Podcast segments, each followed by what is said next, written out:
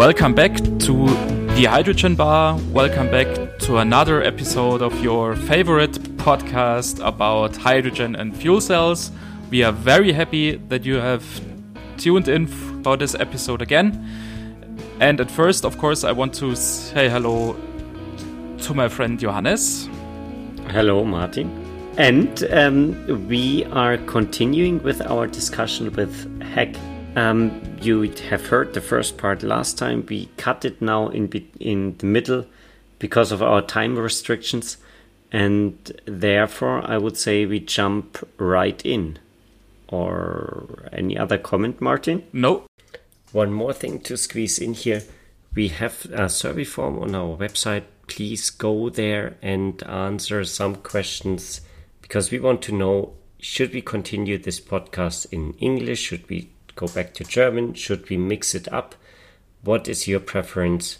Please let us know your feedback so we can schedule the next interviews in the right way.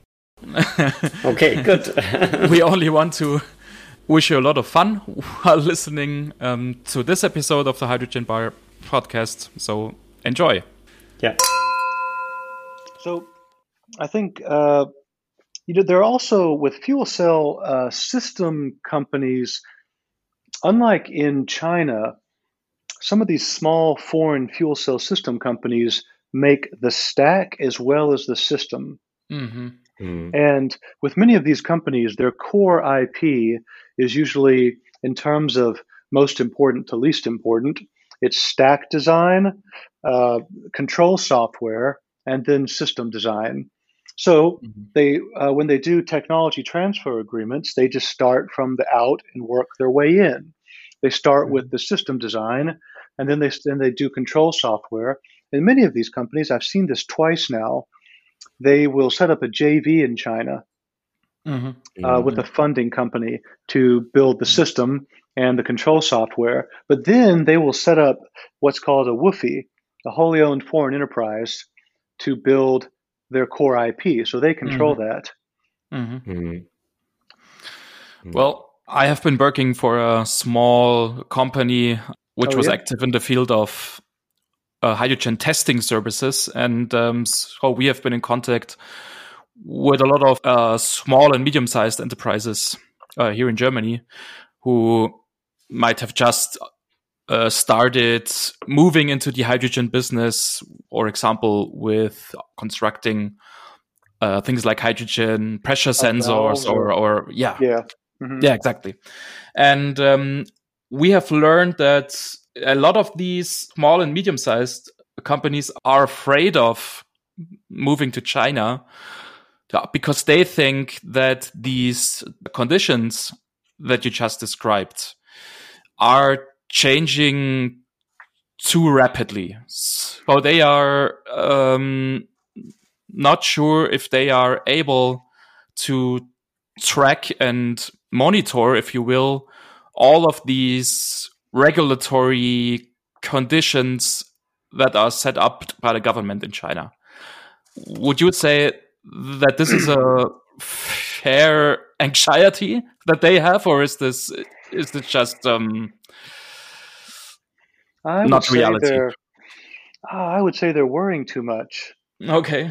I would say that the the regulatory environment. Um, sure, you need to have the appropriate national standards for your particular product. Uh, say a valve, for example. But then what you do is you just sell your product, and mm-hmm. uh, and it's there are are ways to uh, patent your product.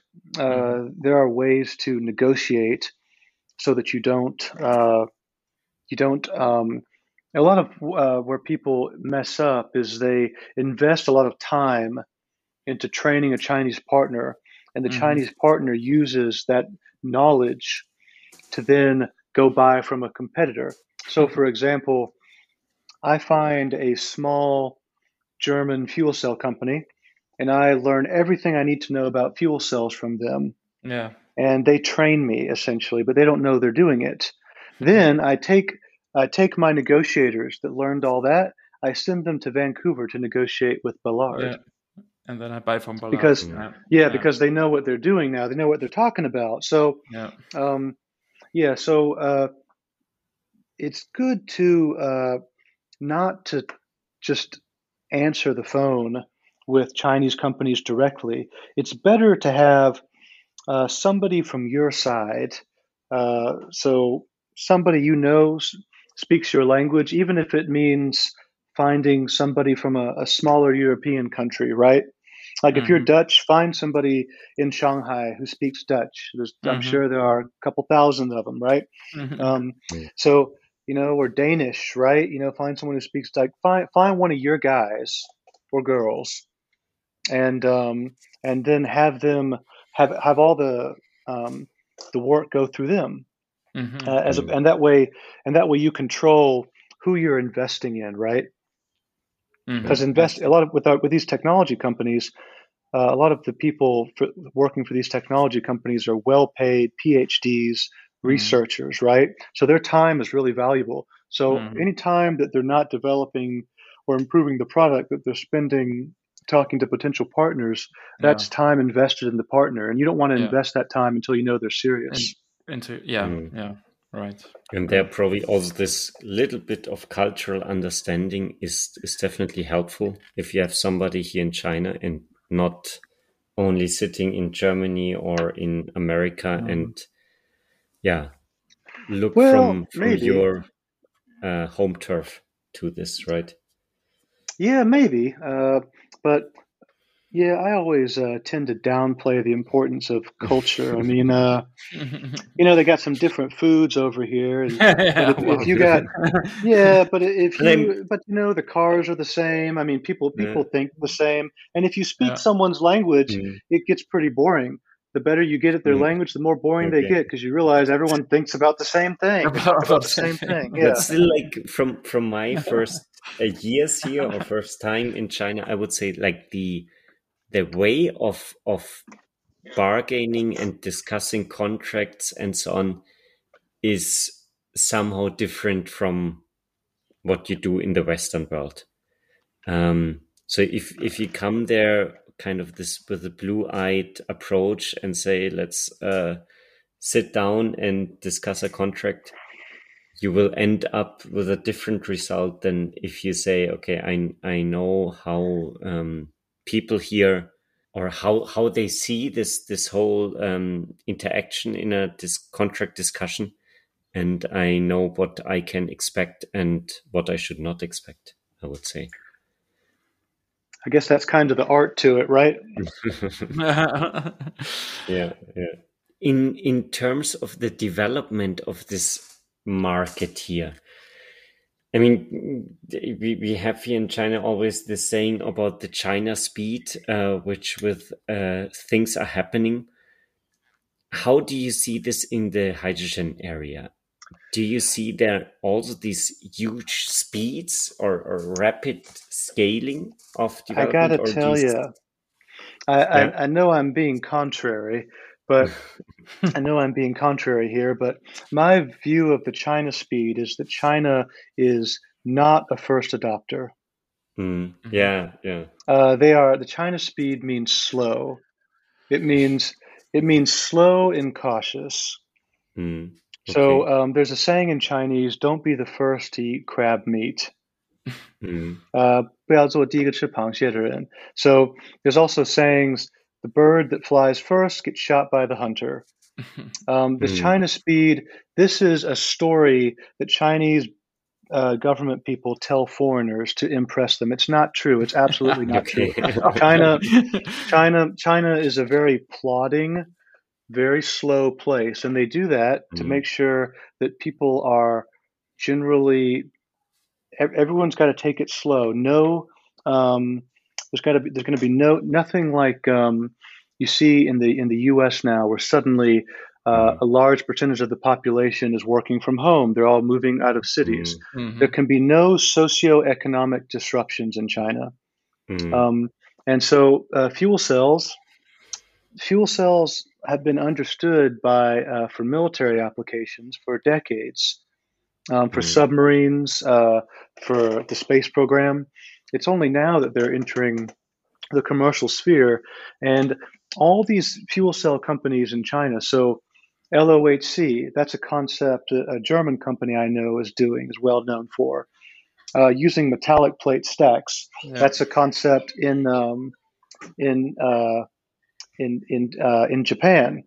Um, the idea of you know liquid hydrogen, right? Okay, liquid hydrogen is a rocket fuel.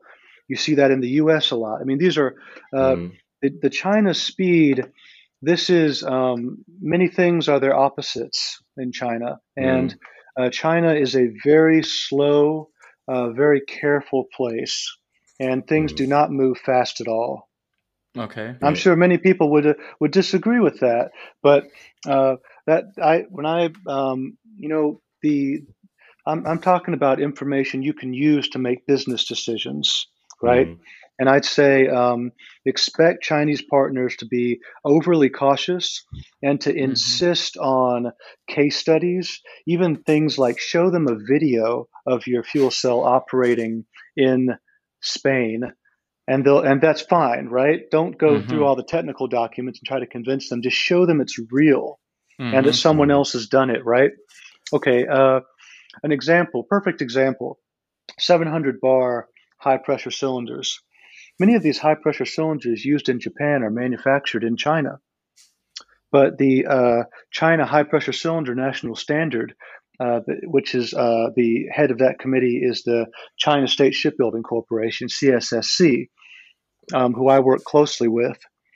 The uh, national standard in China is 350 bar, not Mhm. 700 bar. And the reason is because many years ago in Beijing, there was an explosion, Yeah. I think, that killed somebody. Yeah. And so now they're very, very cautious about it. Yeah, Okay, yeah. Uh, you know why? So this whole uh, Mm. China speed, at least in our industry, in the fuel cell industry, is uh, is completely the opposite. Mm.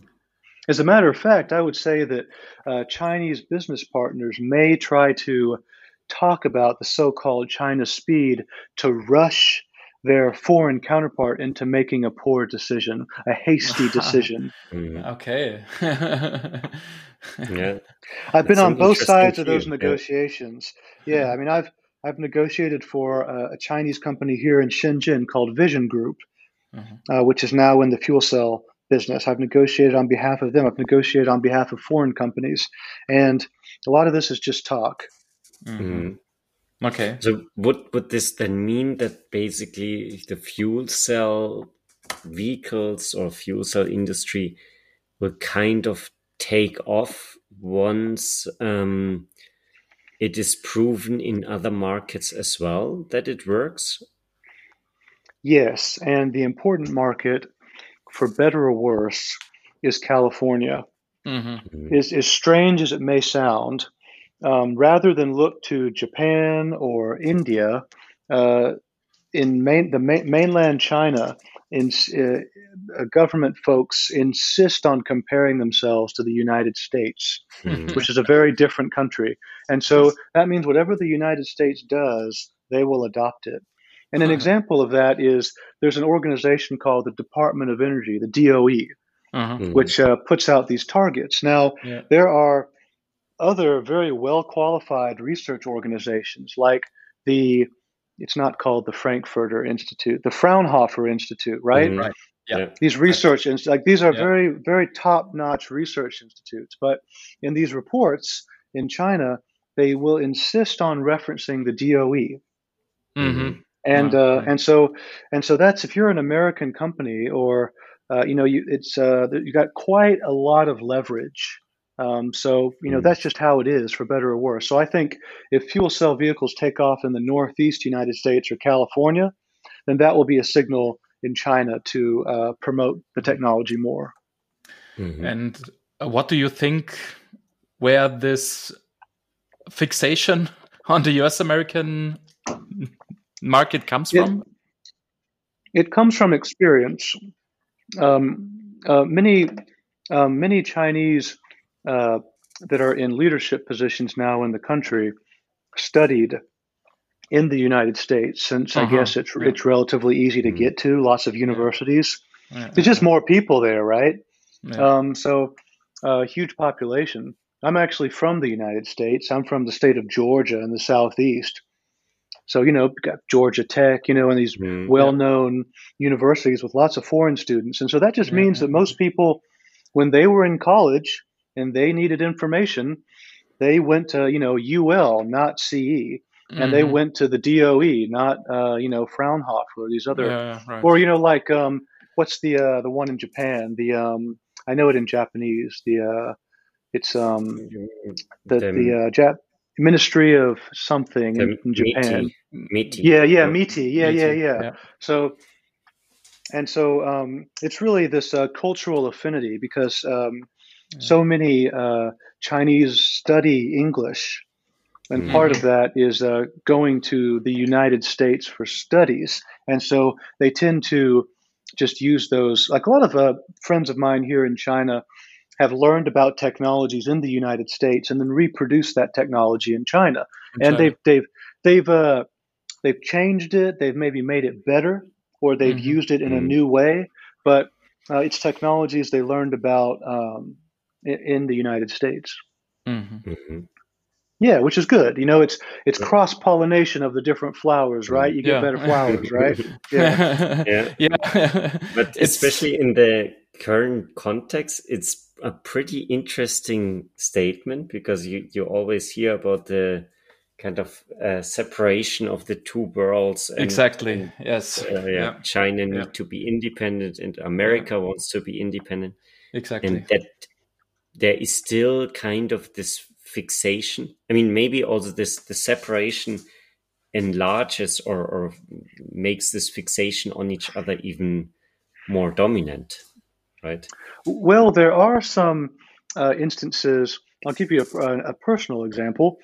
Uh, I was speaking to a potential client uh, a few weeks ago um, that makes a solid oxide fuel cell, and the conversation was going very well.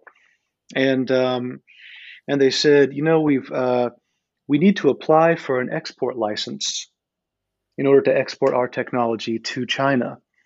And I said, Yeah, no, I've, I've done that before. I'm familiar with it, but fuel cells are not, you know, they're not uh, something that's critical. But uh, sure enough, um, my friend came back to me and said, We've been denied an export license. And as a matter of fact, hmm. Uh, an investor that had links to China was asked to stop investing in us. And we're really sorry. Um, we uh, we we okay. would love to work with you, and mm-hmm. that's really the view of many American companies. They would love to work with you, but for some for some reason they've been uh, denied this. Uh, you know, it, it's a, a, legal problem, really. So, you know, I, I maybe I sound uh, glib um, describing uh, these these this cross pollination because uh, there are some instances where these uh, the opportunity to uh, share this interesting technology and to make money uh, from licensing or selling the technology, these opportunities have been denied. So mm-hmm. hopefully, mm-hmm. hopefully that won't happen too much. Uh, we got basically a little bit off the track into yeah. big, big political uh, discussions, which are also very interesting. But coming back to the the hydrogen market, so, do you think then, like, China will kind of keep in this fast following mode and and see what is going on in California, in Korea, in Japan, in Europe, and kind of try to just be on track that they can start scaling up once um, they see an yeah or their academicians, as you said it before, yes. decide that the technology is ready. Yes, I think they'll be paying very close attention, and that's mm-hmm. a good opportunity for, uh, I would say, for European market research firms mm. that are interested uh, in selling market research packages to these uh, Chinese research uh, organizations. Um, these Chinese, like the Academy of Sciences and these other organizations, they're very interested in what's going on in California and in uh, Japan and, and, and, California and Japan, and I would say Europe mm-hmm. as well. Mm-hmm. Mm-hmm. Yeah, here in Europe, I know it uh, also from my personal experience. Um, we as Europeans, we are always afraid of kind of losing our position in the world.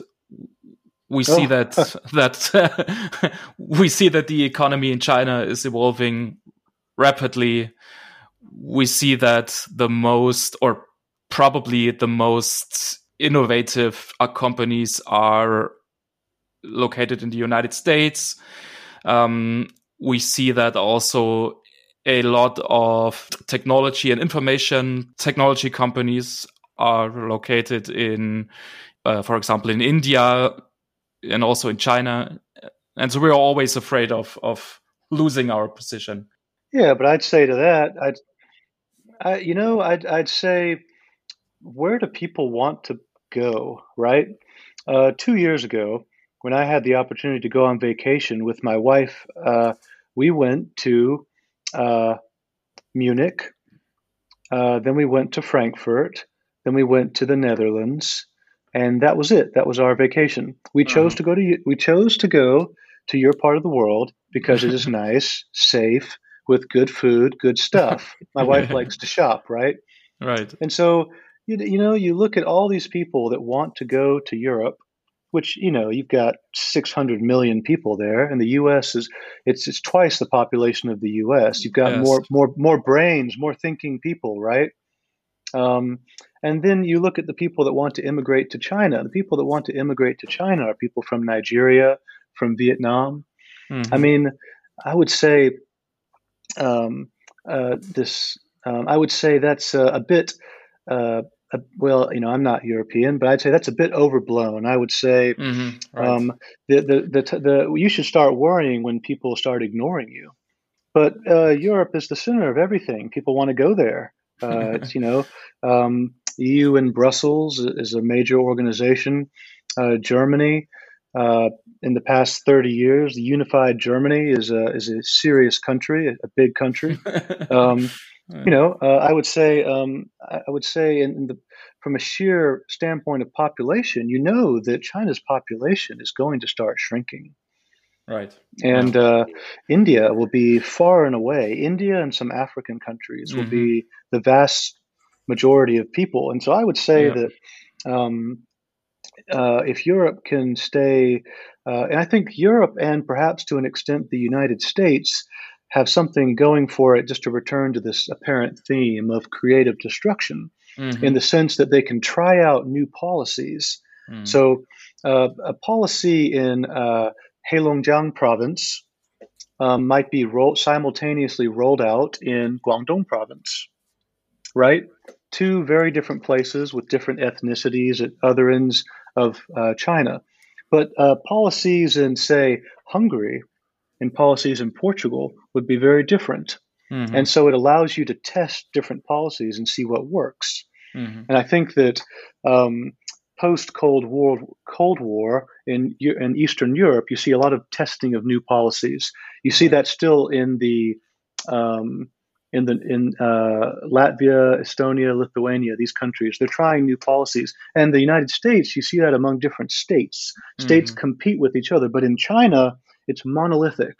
Yeah. Everything's the same. Everyone pays the same taxes, follows the same rules, um, and uh, is really taught the same curriculum. So, mm-hmm. uh, you know, and there are reasons for that. You say uh, China needs to. China has a lot of fractures within it that are pulling it apart. It needs to uh, glue itself together by encouraging the use of Mandarin, for example, or things like that.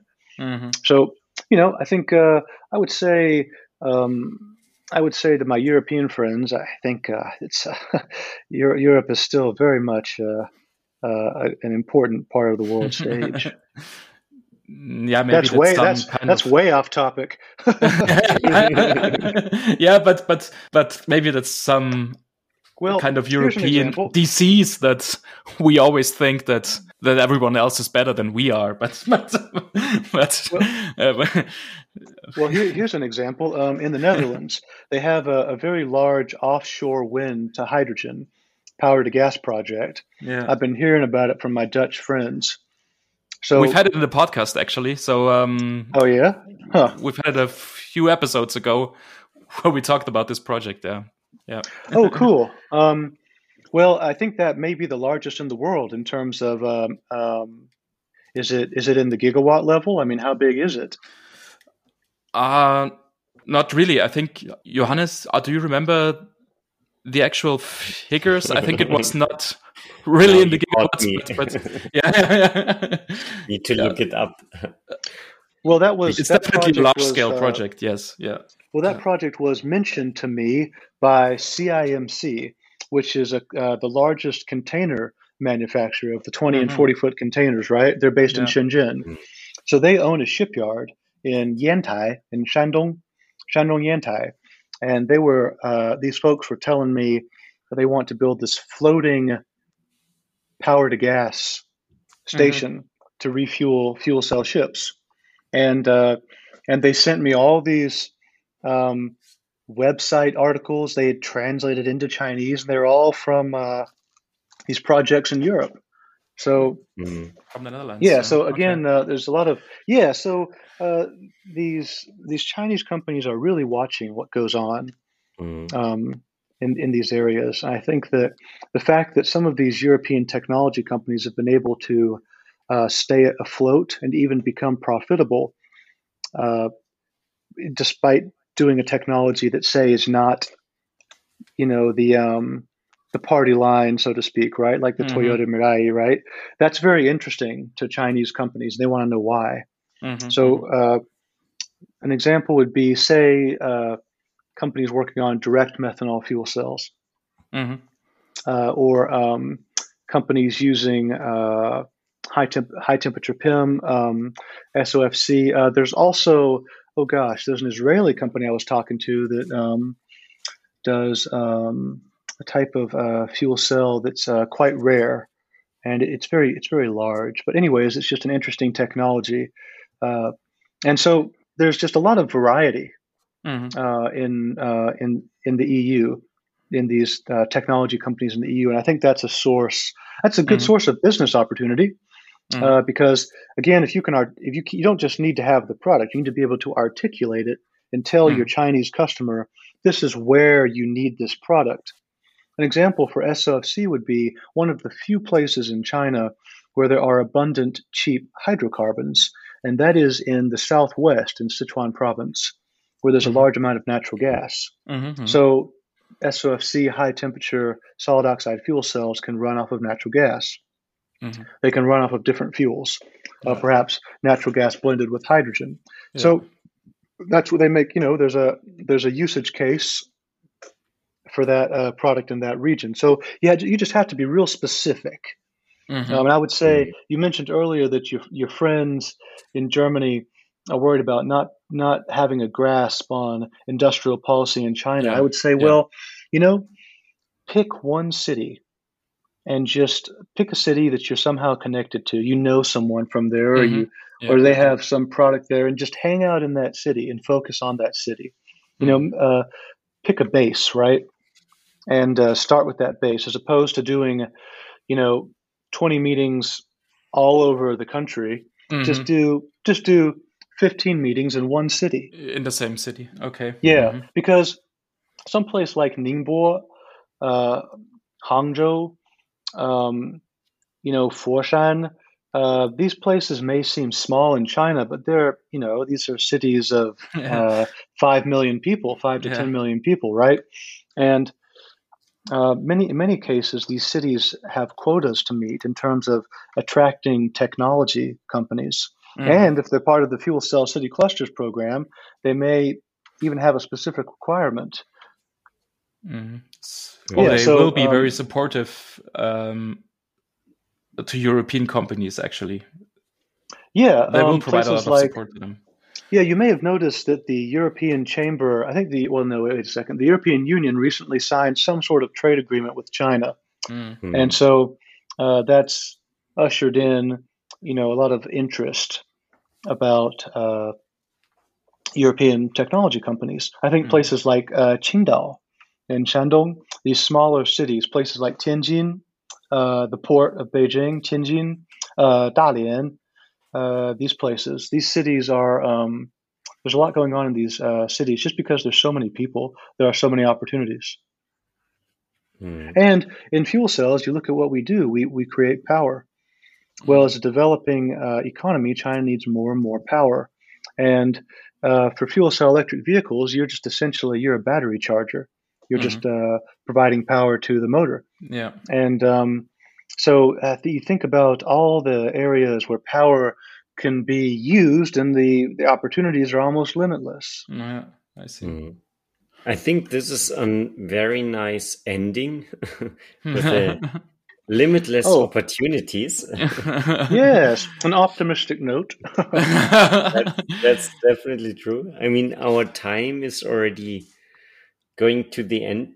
Um, do you want to to like state anything, or did we uh, forget to cover anything that you think is important to mention?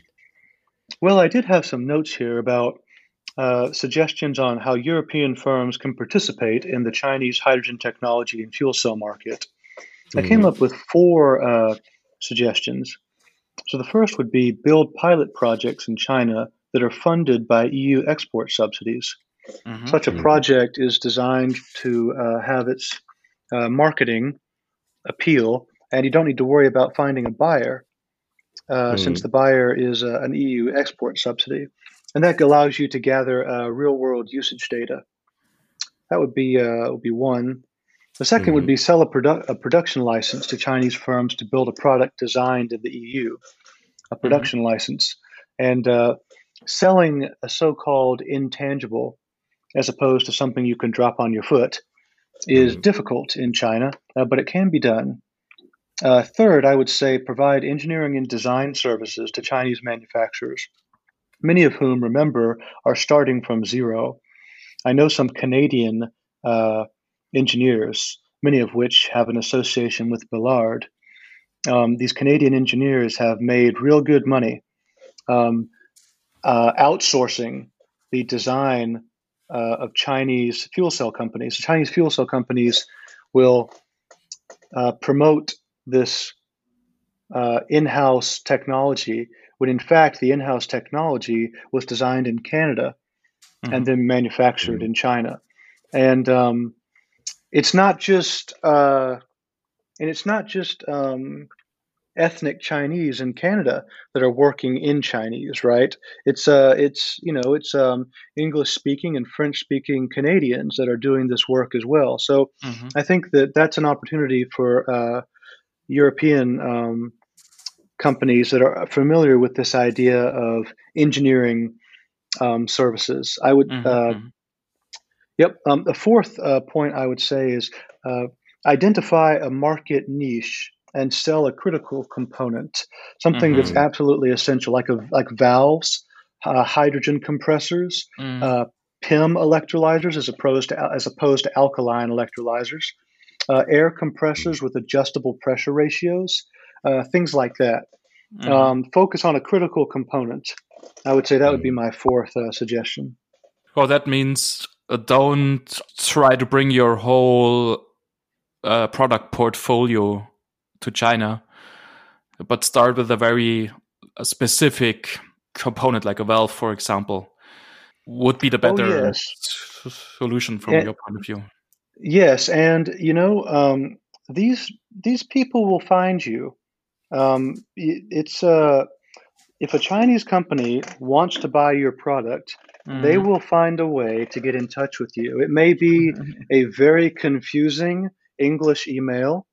Um, it may be a phone call. It may be someone someone named like Panda or Bamboo on LinkedIn that finds you. But they will but they will find you. They will find you, and they'll ask, "I would like to buy this. I have money. I'm ready to buy it." So be ready for things like that. So if you have a, they say, "I know you have this valve It's selling very well. Mm-hmm. I hear that you also have a kind of sealant." Uh, or a special welding technology, we really, really need that. And I mm. want to buy it like tomorrow, and I'll pay in USD. That happens mm. Yeah, China is the country of the endless opportunities. Like everything, right? Everything is possible, but nothing is, is easy. It's easy. Yeah. I like that. That's well said. I'm gonna have to write that down. Everything is possible and nothing is easy. Yeah. I, would say you came up with that, but I'm afraid Confucius no, said I, it first. yeah, yeah. Like I, I heard it oftentimes from, from foreigners. okay, well, uh, thank you very much, Hack, for these very, very interesting insights and your uh, points of view. Um, it was very nice uh, speaking with you today. Um, thank you very much for your time once again. It was a pleasure um, to have you on the podcast. Mm. Yeah, nice to if... talk with y'all. Thanks for inviting me. Um, these were uh, some good, stimulating questions, and it's good to talk through uh, mm. some of these uh, business challenges we see. I think talking through it with other like-minded folks allows us to uh, analyze, step back, and analyze our own opinions and our own uh, viewpoints. And it's good just to uh, hear um, other opinions. I think I think what you're doing with this podcast is really good. And um, I know uh, I know I would have some trouble with the German version, but you can you can bet I'll be listening to the English. yeah. Thank you very maybe, much.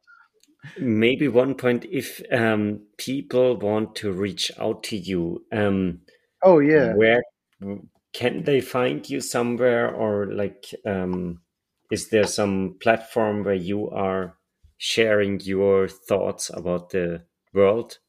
oh gosh. Um, I don't know. Not, like, not are yet. on Twitter uh, or on nobody on would read it. Weibo? Probably you're on WeChat. hey, yeah, I've got WeChat. I mean, um, it's kind of necessity. Um, I, yes, I do yes, have I do have LinkedIn. I do have mm-hmm. LinkedIn, mm. so people can find me on LinkedIn. Just search for Hack Heyward. Um, yeah. And uh, yeah, and then um, I know if people want to uh, contact your platform or um, mm. you know, yeah. it, I mean, please we, we uh, definitely yeah. also forward any request um, that we receive for sure. I'd be happy to happy to help out, um, and I'm always mm.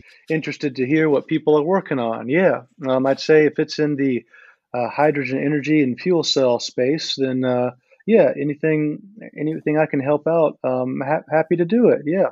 Mm. And if you're yeah. ever in Shin- Shenzhen, look me up. well, yeah, I will definitely do much. this.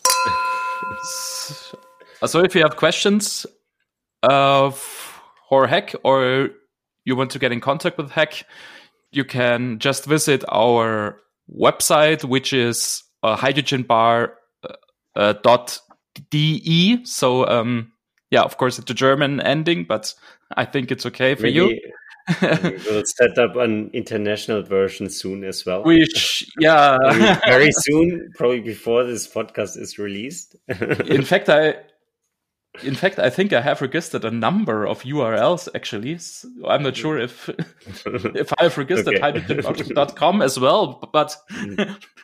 I will check that out. um, but of course, you can also just use the Google uh, search exactly. engine, uh, and you'll mm-hmm. definitely find us. So, uh, so, don't be afraid of that. And um, so, um, well, once again, uh, thank you for listening to today's episode, and um, we hope that you will tune in for the next episode as well. We wish you all the best, and I'll talk to you soon. Yeah, have a nice week ahead, and thanks again, Hack. Thank you very much. Y'all have a good evening.